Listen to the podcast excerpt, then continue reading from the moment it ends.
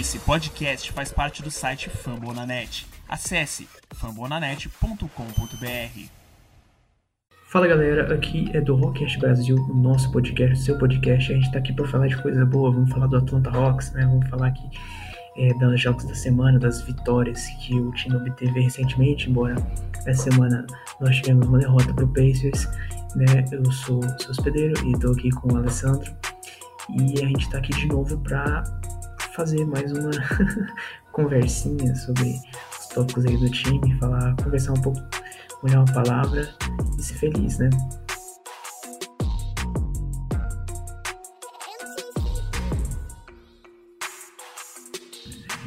Já voltamos para falar do jogo nosso contra o Pacers, né? Um jogo que a gente perdeu, mesmo que é, Bogdanovic fazer um jogo muito sólido, com né, 28 pontos, o Trey com duplo-duplo, mais de 30 pontos também, John Clancy fazendo um jogão. Eu acho que o Capela ficou um pouco apagado. É... Alessandro, o que, que você acha que faltou? É... Você acha que faltou alguma coisa pro time nesse jogo? Se sim, o que? Faltou confiança? Faltou elenco? Foi estratégia? Onde que o time perdeu esse jogo para você? Eu acho que o maior problema do, do Atlanta nesse jogo contra o Pacers, cara, foi uma, um pouco de concentração abaixo do que precisava para um jogo que era importante demais para gente, né? E essa, essa concentração baixa, cara, fez com que o time jogasse não com a intensidade que precisasse. Embora a gente ainda tenha tido alguns destaques nesse jogo, mas o, o time como um todo né, não se portou, vamos dizer assim, 100% ligado no jogo. E Hoje em dia, se você não entrar 100% ligado em qualquer partida, mesmo até contra os times que estão ali tentando tancar só, a chance de você ser derrotado é, vai aumentar consideravelmente. E para mim, o maior problema do, do Hawks nesse jogo contra o Pacers foi uma concentração baixa que resultou num baixo nível de intensidade do time também em quadra. É, o time deixou um pouco a desejar também, de fato, faltou concentração. E é um jogo, assim, importante, de fato, se você considerar que é, o pessoal tá falando de City 4 agora, né? É, veio muito de repente isso. É, uma semana atrás o pessoal estava falando de City 6, queria garantir um spot fora dos Zincs. E agora o pessoal já tá querendo o 4. O que, que você acha que isso vai mudar pro time? Né, que além, obviamente, da sequência de jogos e do mando da quadra. O mando da quadra hoje, cara, para um time novo como o Hawks, né, que tem pouca experiência, né, são pouquíssimos jogadores ali que chegaram a jogar playoff até agora, né? Você acha ali só tem o, o Lou Williams, o Galinari, Capela, acho que jogou também. O resto, cara, eu acho que ninguém jogou playoff. Então, isso aí vai fazer uma diferença boa, favorável, se a gente conseguir garantir o quarto lugar. Poder ter a possibilidade numa é, hipotética série de sete jogos, você jogar quatro vezes em casa, ainda não vai ter ginásio cheio tal, mas já vai ter um número maior de torcedores, já está é, com uma liberação de público um pouco maior. Então, assim, isso aí, esse clima vai ajudar a gente se, se a gente conseguir garantir o quarto lugar. Hoje a gente está em quarto, né? Mas a gente precisa ganhar do Orlando daqui a pouco, né? E também precisa ganhar do Houston domingo para garantir isso aí. Então, para a gente, né, que é um time que é, que é um time muito novo, o mando de quadra é, é de extrema importância. É, muitas pessoas podem afirmar que né, em tempos de pandemia você não tem a lotação completa, isso não faz tanta diferença, mas igual você falou, imagino que faça certo uma diferença sim, e que numa série longa, né, uma série de sete jogos, onde tudo é muito é, aproximado assim, né, um jogo pegado, você tem duas equipes equilibradas, por isso que foram necessários sete jogos, é, foram bastantes partidas de fato mesmo, né, então você tem dois times que estão realmente ali no mesmo nível, e qualquer diferença sutil pode ser muito impactante. Eu acho que pode ser o caso, né, numa eventualidade dessa. Então, de fato, é uma posição muito útil pra gente, né? A gente também tem que ficar de olho no Miami e no Knicks, que não são brincadeira. o Knicks vem é, bem mais forte, né? Essas temporadas aí é, essa temporada do que ele estava há uns 5, 6 anos atrás, né? Só o tanque. Mas eu acho que é isso mesmo, né? Não tem muito que, o que fugir, não. É, se o time. É claro que de certa forma ele depende um pouco dos outros ainda, mas eu acho que se o time ganhar as partidas ainda, né? Ganhar essa partida contra o Orlando. Lembrando que, assim, galera, a gente não vai falar do Orlando hoje, porque a gente tá gravando exatamente antes da partida contra o Orlando. E. É, enfim. Esse episódio vai ao ar amanhã. Então, assim, só felicidade por enquanto. a gente ainda não jogou e o panorama do campeonato não tá tão completo, mas assim, faltam dois jogos só pro time e, como eu falei, se fazer o dever de casa vai dar tudo certo. E a gente fica por aqui, já, a gente volta pro próximo bloco.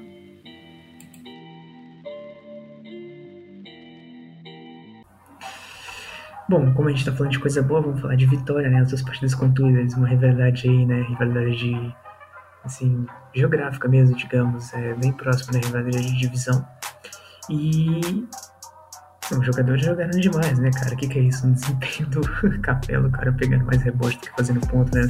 Nesse primeiro jogo ele pegou 22 rebotes, um número absurdo, né? Que, que não tem jogado ultimamente. É, se alguém disse que ele não tá jogando muito, tá mentindo, porque não tem nem como falar. Né? Tem o Bogdanovic também fazendo mais de 20 pontos, também é muito bom. É, ter ele como starter do time é algo incrível pra gente. Ele é um jogador que existe quem discorda do, do preço do contrato dele, mas acho que é um jogador muito bom pro time, né? Se tratando de um time novo, você tem um jogador ali com experiência, a qualidade do Bogdanovic, que não é um jogador velho, é, que por mais que seja, seja muito bom, por exemplo, o Vince Carter, é, por mais que não jogasse muito mais, tivesse pouco tempo de quadra, e já tivesse no seu auge, obviamente ele era um jogador muito importante para o time, porque ele tinha toda aquela experiência que ele podia ensinar para a garotada ali mais nova e ajudar eles no jogo do time coletivo também. É... Esse jogo foi incrível, cara, né? Eu entrei com 36 pontos, um jogo muito legal mesmo. É... Não tem muito o que falar, assim, vitória, né? A gente esperava sem o Bradley Beal, é, não tinha muito que a gente fazer, embora Westbrook conseguiu o recorde do Oscar Robertson aí, né? É, joga muito também. E é isso. Agora eu vou pensar um pouco aqui no jogo do Orlando, porque a gente tem que jogar bem hoje. Mas, assim, igual eu falei, tá quase garantido, é só fazer o dever de casa, né? Não tem muito segredo. Só que assim, o que acontece? No time tem gente que não tá fazendo dever de casa, tipo o Solomon Hill. Às vezes ele. É, até mesmo, né? Aquele sticker de Velocity Game of Basketball, tio Solomon Hill. Cara, o, o Hill, ele tava até. até no. assim, razoável, né? Tava fazendo uma cesta de três pontos de vez em quando, assim, no jogo, só que agora nem três pontos por jogo ele tá fazendo. É, Alessandro, o que, que você acha que, que tá faltando pro Rio jogar bem, ter bom desempenho, bons números?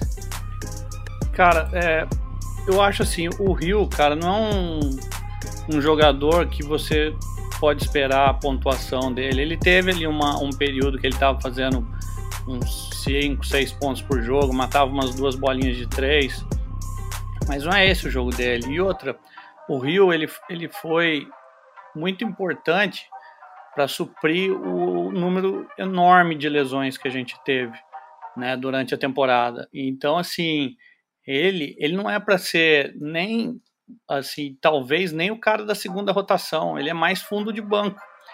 Então, assim, é, o Rio, para o que ele foi contratado, eu acho que ele está entregando o que era para entregar mesmo, entendeu? É, eu, eu, eu acho que para o contrato dele, ele tá sendo, ele tá se pagando bem, sim, cara. É que, meu, a gente não pode esperar dele algo que ele não tem condição de entregar, né? E ele até que defende bem e tal. E pontuação, o que vier dele é lucro. É, é assim que eu enxergo o Solomon Hill, cara. É, já que eu já botei lenha na fogueira aqui, falando do Rio, acho que a gente podia falar do um cara conhecido como Bígamo. Você acha qual que você acha que já é o problema no caso dele? Você acha que é o mesmo problema do Rio ou que é alguma coisa diferente? Então, o Bigamo, cara, o Williams, ele ele vem de uma maneira diferente, né? ele não é o mesmo, o mesmo tipo de jogador que o, que o Solomon Hill. Ele é um pontuador. E ele começou muito bem, né? Começou pontuando bem, fazendo partidas com 15 pontos tal. Mas ele deu uma caída agora, tá com um aproveitamento baixo né, de arremesso. No, no jogo contra o Washington na segunda-feira ele teve 20% de aproveitamento. No jogo de ontem ele também não foi bem. Ele teve, quer ver, 20% de novo. Então, para um cara como o Lou Williams, isso é muito ruim, porque ele é mau marcador, né? E ele precisa, para ajudar, ele precisa pontuar. É para isso que ele, que ele veio. O que ele precisa entregar é ponto na segunda unidade. Quando ele entra com, a, com, a, com o segundo time do Rocks, vamos dizer assim, ele precisa ser um dos caras pontuadores. Não adianta deixar tudo na mão do Galinari. Por exemplo, com o time normal, o Kevin Herter ele é banco também. Não adianta sobrecarregar os caras e ele não pontuar. Ele precisa pontuar. Até porque se ele não pontuar, a gente está perdendo ataque, porque ele vai arremessar 5, 6, 7 bolas. E se ele ficar acertando só uma, no máximo duas, ele vai estar tá mais atrapalhando do que ajudando, porque na defesa ele já não ajuda. Então, assim, essa parte do ataque, é, ele precisa dar uma melhorada aí de novo. É que quando ele começa a acertar, embala. Né? Mas é, é torcer para que ele ache um, um ritmo bom aí né, para não forçar muito o arremesso, para poder ter a condição de matar o maior número de bola possível. E assim, ele é contrato expirante, né, cara? Ele precisa mostrar, porque senão ele não fica para ano que vem também. É, de fato. É, defesa também tem essas coisas assim como ataque, os números mostram isso, né? Mas, assim, uma coisa bem específica, ontem ele fez uma, uma falta bem interessante para evitar um, um contra-ataque, né? O, o próprio Ceboquinha falou que o negócio de ler na vantagem, assim, no basquete é meio complicado falar isso mesmo, mas ele de fato vinha tendo um trabalho bom, né? Um cara que tem um histórico ótimo, né? Todo mundo que gosta de NBA conhece o nome do Williams, já viu ele jogando muito e sabe que ele é bom, mas ele de fato tá deixando a desejar. E só para fechar a santíssima trindade aqui do do pessoal que tá vacilando, para falar assim mesmo, um cara que foi até bem, assim, não bem, mas melhor, não vou nem falar melhor do que se esperava, mas melhor do que os, os outros desempenhos o nosso pivôzinho reserva, o Ocon, né? É... Qual que você acha que é o caso dele, Alessandro? Onde que você acha que ele tá falhando e por quê? Você acha que é falta de experiência dele? Você acha que ele não se encaixou bem no time? Você acha que o time tem que trocar alguém para colocar no lugar do Capela? Porque, de fato, você faz muita falta você ter o Capela, que é um dos melhores jogadores do time, sem dúvida nenhuma, e você ter o Congo de reserva dele, porque, é, assim, o Rondo, né? Então, eu falo bastante dele, mas é uma ótima opção para reserva do Trey. Aí ele foi vendido, aí quando o Dan machucado a gente ficou com o Goodwin, que foi péssimo. Né? A gente tem que avaliar a situação do Dan, porque não é da noite que as coisas resolvem. É, mas assim, a gente é muito bom de forward, né? É, não só de forward, tipo assim, SG e SF que eu falo, né? Você tem um combinar ali, o próprio Reuter, que era pra ser um reserva, joga bem. É, tem que resolver a situação do Ken Reddish, esse tipo de coisa. Mas assim, eu acho que o time fica por isso. Mas falando de o Congo, qual que você acha que é o caso dele? Bom, com relação ao Congo, cara, é... nunca foi segredo para ninguém que o Okongo não, não seria o meu jogador escolhido se eu fosse o Travis Lenk, né?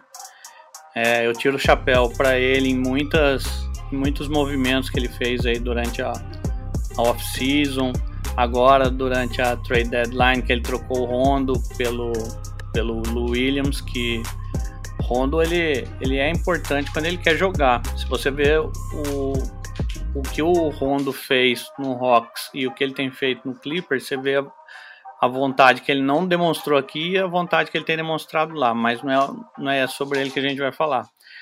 É, o Congo, como eu estava dizendo, cara, não seria o cara que eu teria escolhido. Eu teria escolhido o Halliburton, que seria um armador reserva confiável para quando o Trey Young não pudesse jogar, para poder descansar ele, né? Mas infelizmente não foi a escolha que a gente fez. Aí a gente foi num cara que teoricamente era, um, era confiável, né?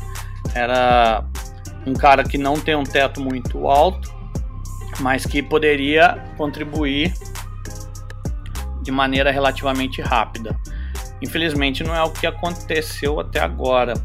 A gente vê flashes do Okongo em alguns jogos, ele fez uma ou outra partida, mas bem uma ou outra mesmo, boa.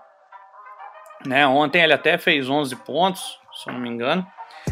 Mas assim, eu acho que ele deixa muito a desejar na proteção do aro, que o Capela não dá pra gente cobrar dele também para entregar o que o Capela entrega. Mas ele poderia fazer melhor. Eu, cara, eu tenho uma maneira de, de pensar um pouco que é, eu acho que pivô ele tem que impor respeito. O cara tem que olhar para ele assim e pensar duas vezes antes de tentar entrar para fazer uma infiltração, tentar partir para cima do cara. E eu não vejo que o Okongo impõe esse tipo de respeito. Ele é muito novo, né? Os pivôs normalmente demoram um pouco mais para desenvolver, mas até o momento, para mim, ele, ele não justificou a escolha, não. Porque, meu, quer queira, quer não, ele era uma escolha alta. Né? E a, a, a pique que ele foi, ele tinha que estar tá dando um resultado melhor. Tanto é que a gente vê vários jogadores com pique muito pior do que a dele que tem, tem contribuído muito mais do que ele. Ele teve também, né? Chegou machucado, demorou para entrar. Tudo isso atrapalha o desenvolvimento dele. Não teve Summer League, né? Para o cara dar um, testar um pouco, treinar um pouco, jogar um pouco, né? Mas isso aí, isso aí também não teve para ninguém. Então é esse tipo de desculpa não dá para ele usar. É, o que ele pode dizer é que por, ele chegou, entrou depois porque chegou machucado, né? É, as pessoas dizem, né, pelo que eu leio, que é um, um, menino muito bom, esforçado, mas não adianta ser só isso, né? Esforçado, só isso não vai resolver. Ele tem que se de, treinar muito mais, se impor muito mais, porque senão ele não vai durar, não. Mas torço para que ainda seja possível é, a, que ele desenvolva e possa ser um substituto que dê para a gente confiar quando o Capela não tiver em quadra, porque você vai ver, hoje o Rocks muitas vezes joga o Collins para 5 com o Galo na 4 para poder deixar o Capela descansar um pouco, porque quando o Congo entra, muitas vezes ele não dá conta de nada. Então você tem que mudar um pouco para tentar fazer o time manter no jogo. E assim, Collins não vai nunca entregar o que ali embaixo da, do aro que o Capela entrega, mas com certeza ele entrega muito mais do que o Okongo. É, o Okongo bem novo mesmo, né? Ele veio numa escolha até pior do que esperava. O pessoal tá falando que ele ia sair numa pique melhor. Ele, eu acredito que talvez o Hawks tenha até pego ele porque eles estavam pensando inclusive em outro jogador. Eles viram, nossa, o como não foi pego, vamos trocar. Eles fizeram essa escolha, uma escolha de fato arriscada mesmo, né? Porque além de ser de fato é, inexperiente, o que acontece aí? Aí tem um probleminha, um impasse, porque realmente não tem cara de mod pivô. E mesmo que você tenha falado, o pessoal fala que era esforçado, não adianta ser esforçado. Se o pessoal, assim, eu acredito que é uma coisa difícil de falar isso, é, pode até machucar um pouco, mas se o pessoal não vê desempenho, assim, quem tá lá, quem tá vendo, se você não tá acompanhando o cara, tipo, o tempo todo. É, e eu não tô nem falando, assim, de, tipo, torcedor fanático mesmo, o cara que tá lá vendo ele treinar, o pessoal do time, o técnico, tá, ok. É... Mas o pessoal que vê um jogo de vez em quando, o pessoal que acompanha só os números da liga, ou até mesmo o torcedor regular, que não seja tão fã, ele não tem como saber que ele realmente é esforçado se ele não demonstra, e acaba que isso fica sendo deixado de lado, né, negligenciado de fato. É o Halliburton, sobre ele, ele, assim, ele seria um bom reserva pro Trey, mas dependendo da situação, ele seria uma combinação muito boa, dependendo do estilo de jogo que você quer planejar. Né? É, muita gente fala que eles não iam combinar, tem motivos para isso, mas eu acho que dá para encaixar assim ele de fato. Né? Principalmente sem o Lloyd Pierce. É, eu nem queria que ele saísse, não, é, pra ser sincero. Mas depois que ele saiu, eu vi que foi muito melhor pro time mesmo. É... E o Rondo, cara, o Rondo ele. Ah, cara, ele não tinha muito espaço no Hawks, né? Ainda teve aquele, aquele negócio lá da bagunça aí, mais a mulher dele, aí, tipo, acho que não dava pra colocar ele dentro, mas por questão de ética mesmo, assim. E eu acho que não, o time se encaixaria muito bem para ele, como o Clippers, por exemplo, se encaixa. Eu não vou culpar ele por não se esforçar aqui, tanto igual ele se esforça lá, embora eu, eu não acho certo. Eu acho que qualquer lugar que você tá, você tem que se esforçar, é, independente do time, talvez, né, um pouco mais no no time que você torça, talvez, uma questão assim, ou se você tá precisando ficar na liga. Mas eu acho que no caso dele é isso mesmo, não tem como culpar. Né? Eu acho que ele joga muito, ele já provou que ele tinha que provar. E. É. Não vou dizer que ele não se encaixou aqui bem, porque ele tinha desempenhos bons, né, de fato. Mas a vida é assim, cara. É... Não é porque um jogador bom que ele vai se dar bem no time, né? que ele vai se encaixar, mesmo que ele encaixe. Às vezes ele não quer jogar lá, mesmo que ele queira e se encaixe, às vezes ele simplesmente não consegue, né? E, bom, infelizmente as coisas são assim, mas eu não vou ficar triste, só tenho motivo pra comemorar porque meu time tá nos playoffs. Nós estamos nos playoffs. E aí, é só felicidade pra gente. A gente fica por aqui e a gente volta no próximo bloco.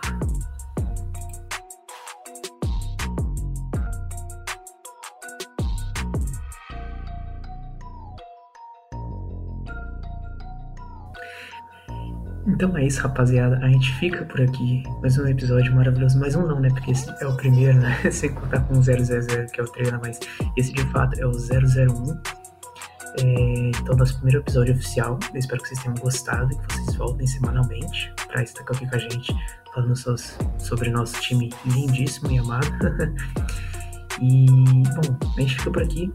Eu fico por aqui. O Alessandro também fica por aqui. E Semana que vem a gente tá de volta aí. Mas antes da gente, a gente tem um recadinho para vocês, hein? Bom, é, vamos assistir agora daqui a pouco contra o jogo contra o Orlando, né?